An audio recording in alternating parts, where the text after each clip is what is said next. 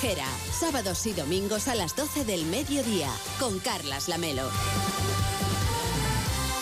A las 12 y 9, las 11 y 9 en Canarias, hoy hacemos gente viajera desde la España Verde, esa marca turística que aúna los paisajes de Euskadi, Cantabria, Asturias y Galicia, viviendo ese espíritu del norte en Onda Cero, recorriendo esta gran ruta de la España Verde. Y a bordo de este coche en el que estamos, este coche eléctrico del que hablábamos, me acompaña Víctor Herranzo. Hola Víctor, ¿cómo estás? Muy buenos días, Carles. ¿Te fías de mí que te voy a llevar por todas estas carreteras secundarias? Desde luego, y además como muchas ideas, ¿no? Para viajar y para hacer rutas. Bueno, pues vamos a saludar también, que nos acompaña también a bordo de este vehículo, Raúl de Tapia. Hola Raúl, ¿cómo estás? Muy buenos días. Buenos días, pues encantado de estos paisajes clorofílicos. Nos vas a mostrar un poco de esa España verde también. Tú eres el más verde del equipo en el buen sentido, por supuesto, como siempre, que es el sentido de la naturaleza. Háblanos un poco de qué es la España verde para darla a conocer a los oyentes de Gente Viajera.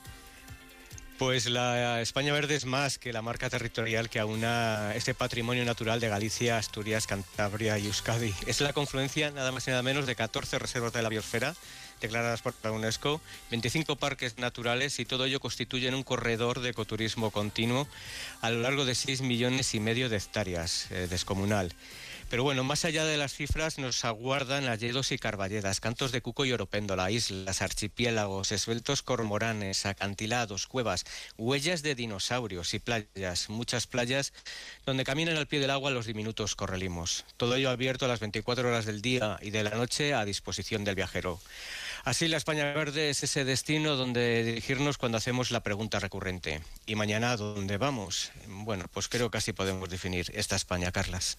Pues eh, me encanta esa manera de definir esta España Verde que nos va a acompañar en buena parte de gente viajera, casi una hora y media dedicada a la España Verde y después el final del programa pues dedicado en parte a irse a la playa, que es un plan muy de Semana Santa, y también a dos eh, celebraciones de Semana Santa muy particulares en nuestro país que vamos a conocer aquí hoy en Gente Viajera para darles las últimas ideas, porque ya sabemos que seguramente están ustedes haciendo las maletas, porque además como este fin de semana se cambia la hora, pues eh, eso quiere decir que, que, se acercan ya las vacaciones de Semana Santa y hoy nos vamos a ir a Orihuela también y a Valdepeñas, eh, donde estaremos mañana, y también a Teruel, donde vamos a hablar de esa Semana Santa. Pero antes... Nos situamos otra vez en la España verde, junto al mar Cantábrico, junto al Océano Atlántico, en ese lugar donde se funden los sueños con los sabores de la tierra, que abarca desde la frontera de Francia hasta las puertas de Santiago de Compostela y nos espera esta aventura de más de 2.500 kilómetros, un viaje para los sentidos, para las emociones, en compañía de la cordillera cántabra, donde el azul del mar pues se funde con el verde de los montes que rodean esta España verde, un viaje por la historia, por la gastronomía y por la naturaleza, a través de un producto turístico que acompaña a la España España Verde que es la gran ruta de la España Verde. Un gran viaje para que ustedes hagan en sus próximas vacaciones. Así es, Carles, una gran ruta en 16 tramos, aunque cada uno lo puede hacer al ritmo que quiera, donde descubrimos, bueno, pues eso, lugares increíbles, muy próximos a los sueños y donde no existe un único camino, sino que el camino pues se hace al andar. Un recorrido que atravesamos a través de playas solitarias y salvajes, carreteras inolvidables, parques y reservas naturales, como decía Raúl de Tapia, pueblos encantadores, tesoros protegidos por la UNESCO y parajes únicos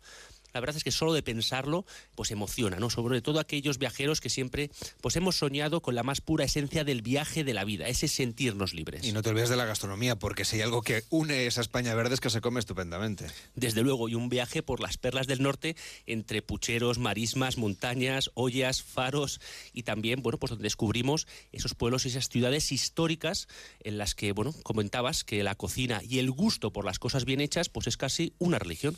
Un viaje, esta gran ruta de la España Verde que nos lleva por Euskadi, por Cantabria, por Asturias, por Galicia y que representa además sus atractivos de una forma vinculada con las experiencias, las tradiciones, la arquitectura, el turismo deportivo. Hay muchas cosas que hacer en la España Verde. Así es, productos como el surf, el enoturismo, el diseño y la moda, la artesanía o el turismo natural en playas salvajes, pues son algunas de las propuestas que nos encontramos por el camino a través de esas 16 etapas, como decíamos, que recogen recorridos que van desde los 67 a los 228 kilómetros, por lo que podremos organizarnos cada día como más nos guste y sacarle pues todo el provecho a cada instante y a cada momento. Tierra de viñedos, montes y alledos y balcones infinitos al mar Pues hoy viajamos por la España Verde en Gente Viajera y vamos a asomarnos a alguno de sus elementos culturales y patrimoniales, por supuesto con Enrique Domínguez Uceta, que ha recorrido a menudo las cuatro comunidades de esta España Verde, las conoce a fondo.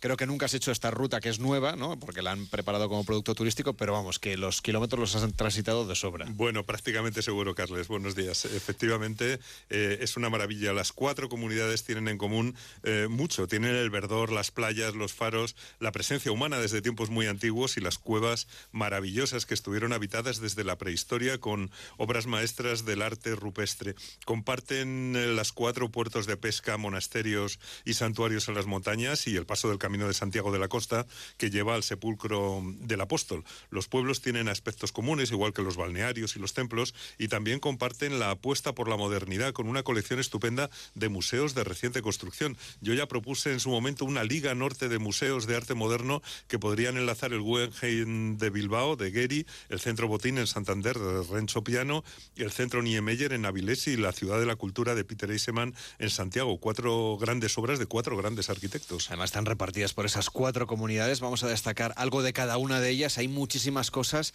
pero por supuesto hay que empezar por el origen, el punto de partida de esta ruta de la España Verde, que es Euskadi. Sí, bueno, tienen un patrimonio impresionante. Las ciudades son estupendas. Bilbao, después del Guggenheim, es una maravilla ha rehabilitado el centro y se ha llenado de buena arquitectura moderna. San Sebastián es muy hermosa, asomada a su bahía, con su elegante arquitectura de la Belle Époque y un valioso casco antiguo. Y Vitoria, que es una de las ciudades más verdes de Europa. Euskadi tiene muchos símbolos culturales. Eh, San Juan de Gaztelugache, Guernica, Aranzazu, el Museo de Chillidalecu. Pero voy a destacar el puente de Vizcaya, el famoso puente colgante de Bilbao, eh, que es patrimonio de la humanidad y que yo creo que representa el pasado industrial de una ciudad vinculada vinculada a la metalurgia, a los astilleros y a la ría. Un puente metálico de finales del siglo XIX, muy bonito y raro. Eh, es, es raro por, porque por él no pasan los vehículos. Lo hicieron muy alto para que pasaran por debajo los grandes barcos que iban por la ría camino de Bilbao. La gente cruzaba en una plataforma móvil colgada del puente, que fue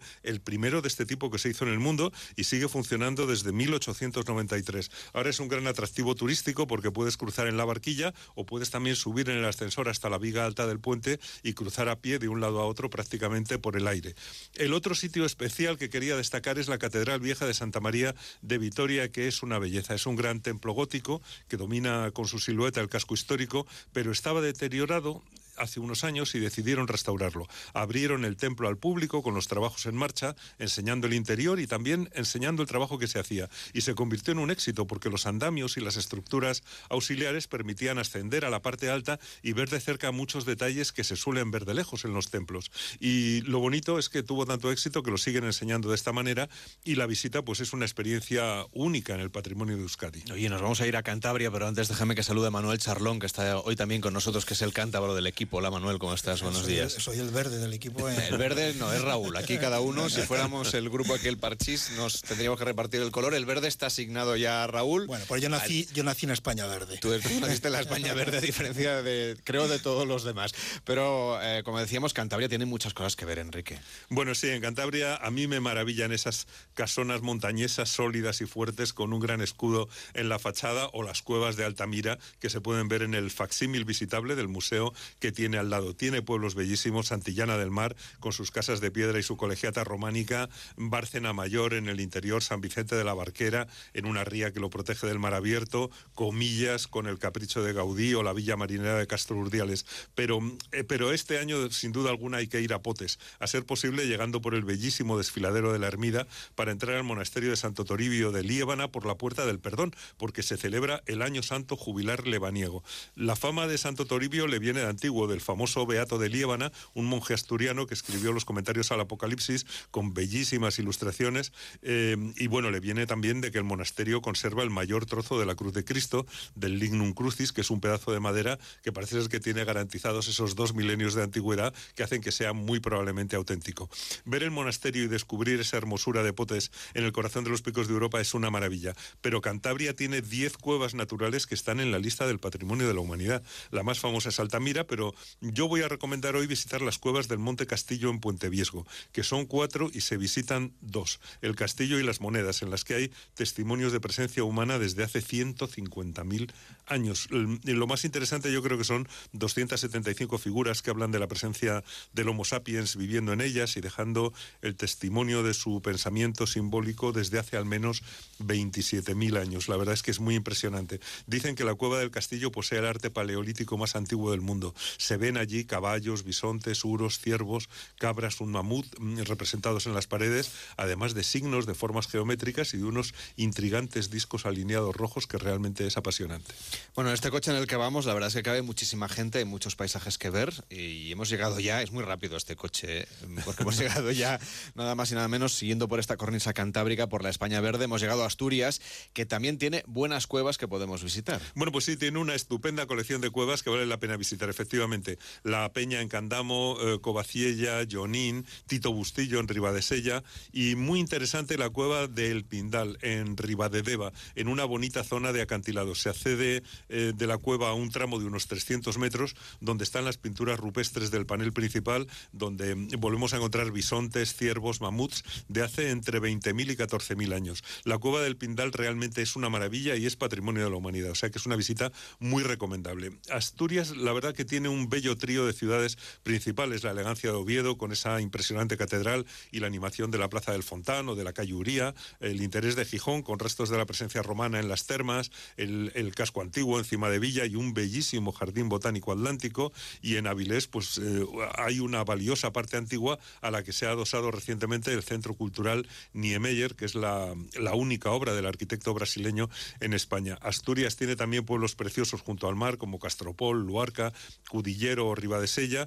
y otros en el interior como Cangas de Onís, cerca del santuario de Covadonga o Cangas de Narcea y otros pequeños donde se mantiene muy bien la arquitectura popular. Pero yo creo que el emblema, eh, el emblema del Principado, eh, sin duda alguna, es el arte asturiano, es decir, el prerrománico, con esos edificios pequeños, hermosos, llenos de armonía. La monarquía asturiana levantó entre los siglos 8 y 10 eh, pues edificios tan preciosos como Santa María del Naranco, San Julián de los Prados, San Miguel de Lillo o San Salvador de, de Dios, que ellos solos justificarían el viaje. Pero yo destacaría, quizá por facilidad, Santa María del Naranco, que está en el Monte del Naranco, que se levanta junto a Oviedo. Es un edificio sencillo y maravilloso, que era un palacio de recreo de los reyes. A su lado está también el templo de San Miguel de Lillo, en el bosque, este sí que era un templo, que, y, bueno, ese, ese bosque que cubre la ladera del Naranco es una preciosidad. Y ahí están esas dos joyas intactas y preciosas, con una vista fantástica de la capital de Oviedo. Y en este recorrido lleno de encanto de patrimonio llegamos ya a la comunidad de Galicia, que por cierto es la más grande de las cuatro que componen la España Verde.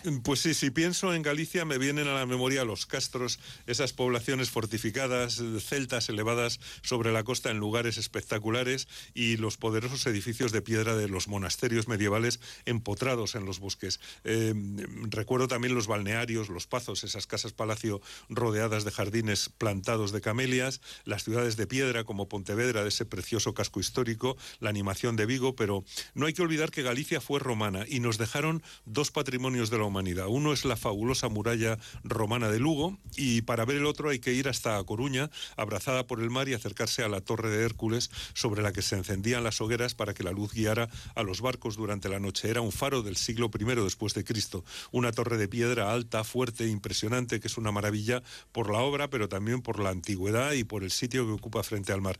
El otro gran elemento de la lista del patrimonio de la humanidad gallego es el Camino Francés de Santiago, claro, esa ruta cultural que sigue siendo un gran lugar de encuentro de gentes de toda España y de toda Europa, un camino que va avanzando entre bosques y fragas, enlazando templos, monasterios y pueblos hasta llegar a esa ciudad mágica, única que es Santiago de Compostela. Es la gran ciudad monumental de Galicia, sin duda alguna, de extraordinario patrimonio cultural y religioso, con la Catedral de Santiago, que es una joya arquitectónica, tanto en su interior como en esa gran fachada barroca, y el increíble conjunto que a mí me encanta de plazas y de espacios urbanos que rodea el templo, al que se puede dar la vuelta completa por el exterior, y todas esas calles de piedra con soportales llenas de iglesias, de conventos, de palacios, pues forman un conjunto de una riqueza prácticamente incomparable en Europa fuera de las grandes capitales. O sea que yo creo que, que con todo esto tenemos ahí efectivamente algo eh, para pasarnos unos días de recorrido. Hoy hacemos gente viajera desde la España Verde, esa marca turística que aúna los paisajes del País Vasco, Cantabria, Asturias y Galicia, viviendo ese espíritu del norte en Onda Cero recorriendo la gran ruta de la España Verde. Te saludo mañana desde Valdepeñas. Pues mañana nos encontramos en La Mancha.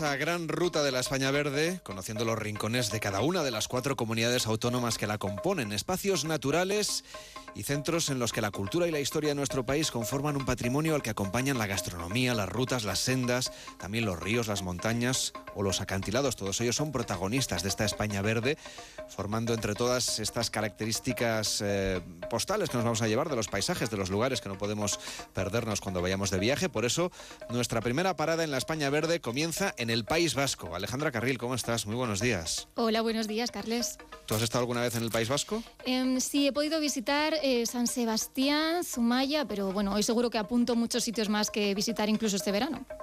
Pues porque es que el País Vasco, bueno, Carles, ya te imaginarás, es que recibe turistas de todas las regiones de nuestro país, pero también de lugares de todas las partes del mundo. Esta España verde que vamos a recorrer empieza junto a un río, el Vidasoa, muy cerca de la frontera con Francia, y tiene en esta comunidad autónoma de la que vamos a empezar hablando un enclave no solo natural, sino que es una región en la que el turismo activo juega un papel muy importante. Pues un turismo activo que vamos a conocer de primera mano con esta gran ruta de la España Verde, hoy con Daniel Solana, que es director de Basque Tour. ¿Cómo está? Muy buenos días. Muy buenos días, Egunon. El País Vasco se prepara para ser el destino de miles de visitantes que acudirán el próximo mes de julio a disfrutar de las tres etapas del Tour de Francia que tendrán lugar en la comunidad autónoma. Sabemos además que en el País Vasco hay un gran interés histórico ya por el mundo del ciclismo, un recorrido que comenzará el día 1 de julio en Bilbao y que contará con actuaciones musicales, habrá actividad cultural, todo esto previo a la celebración deportiva. ¿Cómo están preparando ustedes un evento como este? Digamos, es esta, esta ruta que va a partir del Tour de Francia por tierras vascas.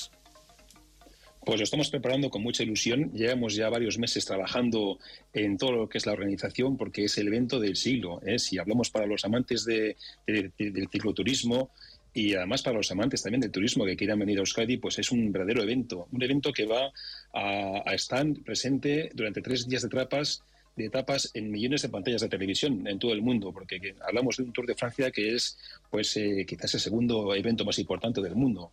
Por tanto, estamos trabajando eh, desde la parte de turismo, desde la parte de ayuntamientos, diputaciones, para de que eh, cuando llegue el momento, que será el día 1 de julio, pues arranque un gran par y dejemos el pabellón bien alto como nos gusta hacer aquí en Euskadi.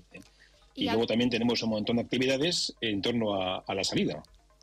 Y hablamos del Tour porque el cicloturismo, Daniel, es una de las acciones que más están impulsando en el País Vasco. Tanto es así que han creado rutas para los amantes de la naturaleza, pero también para aquellos que quieran disfrutar del patrimonio histórico. ¿En qué consiste la que han denominado como la ruta del románico en bici? La ruta del, románico en bici es una ruta que se ha presentado recientemente y es una auténtica joya monográfica que se, se desarrolla en la llanada alavesa y bueno, eh, lo que hace es eh, unir una ruta a través de todo el patrimonio románico de iglesias y santuarios que tenemos en, en Álava, ¿no? Eh, hombre, el máximo exponente es el santuario de Nuestra Señora de Estíbaliz, que es una auténtica joya del románico, pero bueno, va a transcurrir por varios pueblos en una, digamos, en una ruta circular pueblos pues, conocidos como Larizu, Armentia en Vitoria, Gaceo, Arbolo, y se, y se van a, a, poder visitar a través de esta ruta pues eh, santuarios de como por ejemplo de Arrarain, la ermita románica de Ayala, la ermita de San Pedro de Quechano, en fin, va a ser una auténtica maravilla y, además en un entorno natural como es la llanada alavesa, que bueno, pues que es eh, una auténtica delicia, porque no, no es una zona dura para el ciclista, sino que es muy asequible para todo tipo de cicloturistas, ¿eh? ya sea en familia, el slow y también para el deportista que quiera hacer una carrera pues un poco más de fondo, ¿no? Pero la ventaja que tiene esta ruta es que, bueno, pues que está muy abierta y es muy fácil y accesible para el turismo familiar, de amigos que simplemente buscan en una etapa de unos 40 kilómetros pues pasar un día estupendo. Sabemos que el deporte es una seña de identidad de Euskadi. Es habitual ver a surfistas en las zonas costeras, a ciclistas por las carreteras, aficionados y también profesionales ¿eh? que practican deportes tradicionales como la pelota. ¿Por qué han decidido ustedes apostar por el ciclismo como reclamo turístico? Bueno, pues porque Euskadi tiene una tradición también cicloturística muy importante. ¿eh? Hemos estado presentes además con nuestros ciclistas en, en, grandes eventos como puede ser la Vuelta, como el Giro, como el Tour de Francia, y hay una tradición muy profunda y muy arraigada del turismo además, de, digamos, de tanto como de carretera, como de BTT o gravel, eh, o cualquiera de sus, de sus modalidades. ¿no? Este año también hemos lanzado la, la Euskadi Cycling, que es eh, hemos emulado a la famosa Basque Route, que es una ruta, una ruta de ocho etapas para realizar en, en, en coche y son ocho etapas eh, que transcurren a través de 855 kilómetros, pero este, este año hemos lanzado ya también la, la Basque Route, pero en bicicleta. ¿eh? Es una bicicleta de, es un producto de carretera que va a recorrer Euskadi en ocho etapas y bueno, pues transcurre en torno a 855 kilómetros y uno va a poder llevarse de, de, Euskadi, pues bueno, pues la imagen más, más profunda y completa de lo que es eh, de lo que es nuestro paisaje, nuestro patrimonio, nuestra cultura, ¿no? Y nuestro enclave, ¿no? Que es un enclave además climáticamente pues muy agradable, es, es, es, un, es un clima atlántico suave que permite las actividades al aire libre de un modo muy cómodo. Y como amante de la montaña que sabemos que es Daniel, cuéntenos en qué consiste la ruta del pescado y el vino, que nos ha comentado que es una de sus favoritas para hacer en Euskadi porque lo recorre de norte a sur y disfruta de un paisaje de contrastes. ¿Dónde la podemos empezar a hacer y qué vamos a ver en ella? Bueno, esta ruta es una ruta ya que viene del siglo XVI y, y, además es una ruta, es un GR, es el GR 38, para que lo puedan buscar los radioyentes. Es una ruta que transcurre de norte a sur o de sur a norte. Ya desde el siglo XVI sabemos que eh, gente del mundo de la pesca bajaban con salazones a lo largo de desde Lequetio, Ondarrua y desde Bermeo, bajaban hacia el sur, hacia la zona de Rioja y Rioja Alavesa. Y llevaban sus salazones y a su vez cargaban con vinos para poder llevar a, y transportarlos para el norte. ¿no? Era una ruta comercial muy, muy, muy frecuentada y que tomó carta de naturaleza muy importante. Y bueno, hemos querido hacer un, un reconocimiento a esa ruta comercial desaparecida, pero ha quedado la, la ruta física. ¿no? Y es una ruta que se hace en, en etapas cómodas, en cinco o seis etapas se puede hacer, depende cada uno al, al, al, paso que vaya, pero recorre pues eh, Euskadi de norte a sur. ¿eh? Arranca en Ollón, en Rioja Alavesa, si se hace de sur a norte, y termina, puede terminar en Lequetio, en Ondarra o en, Bermeo. O se puede hacer al revés, es el norte y terminar pues en los viñedos de Rioja Alavesa, que es un buen fin para que una vez terminada la, terminada la, la ruta, pues uno pueda dedicarse un poco al mundo del vino, en visitar bodegas, degustaciones, buena gastronomía y disfrutar de unos paisajes como son los viñedos de Río Jalavesa, que son una delicia junto con la Sierra de Cantabria.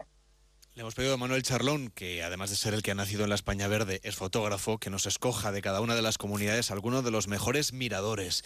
¿Qué mirador nos planteas en Euskadi para hacer buenas fotografías? Pues la verdad es que en Euskadi, mira, he mirado en Google y hay más de 32 miradores en todo lo que es Euskadi. Y yo soy, la verdad es que soy un partidario, ya que conduces, que cuando veamos el cartelito de mirador hay que parar. Hay que parar porque siempre nos indica que hay algo que ver. Y me voy a centrar en dos y uno es el más espectacular para mí que tiene Euskadi, es el mirador del Salto del Nervión. Nos enseña una grandeza de la naturaleza en plenitud. Se juntan en una misma foto el agua y el cielo. Eh, es una panorámica, de verdad, es que te deja con la boca abierta, nunca mejor dicho. Y la verdad es que como fotógrafo puedo confirmar que las vistas que tenemos alrededor no la capta una cámara. Es difícil porque son 360 grados que nos rodean de auténtica belleza. Y si tenemos la gran suerte de que el salto tiene tiene agua, desde luego la foto ya está más que asegurada. Es un mirador para mí de los más bonitos que tiene Euskadi y tengo que felicitar al turismo de Euskadi porque han hecho una plataforma eh, flotante que se adapta muy bien arquitectónicamente a la zona, no rompe nada el, entorno y la verdad es que mm, te encuentras en un sitio muy natural donde las fotos, si es al amanecer, fantástico, y es el atardecer. El agua es el componente en este salto. Y el otro, Carles, eh, otro mirador que me, dejó también sorprendido, es el mirador Balcón de La Rioja. Es un balcón natural. Y de verdad que si encuentras el sitio y llegas al amanecer con esas nubes bajas, esa nieblina con la luz tenue, eh, la foto está más que asegurada. Es una foto, como diríamos los fotógrafos, a doble página que descanse a la vista y que y la verdad es que dos miradores maravillosos. Pues a Euskadi nos vamos a ir con Daniel Solana, director de Basquetour. Muchísimas gracias por acompañarnos, que vaya muy bien. Egunon, buenos días. Igualmente, muchas gracias. Es que ricasco. Hacemos una pausa en Gente Viajera y seguimos esta ruta, esta gran ruta de la España Verde. La siguiente parada será en Cantabria. Carlas Lamelo, gente viajera.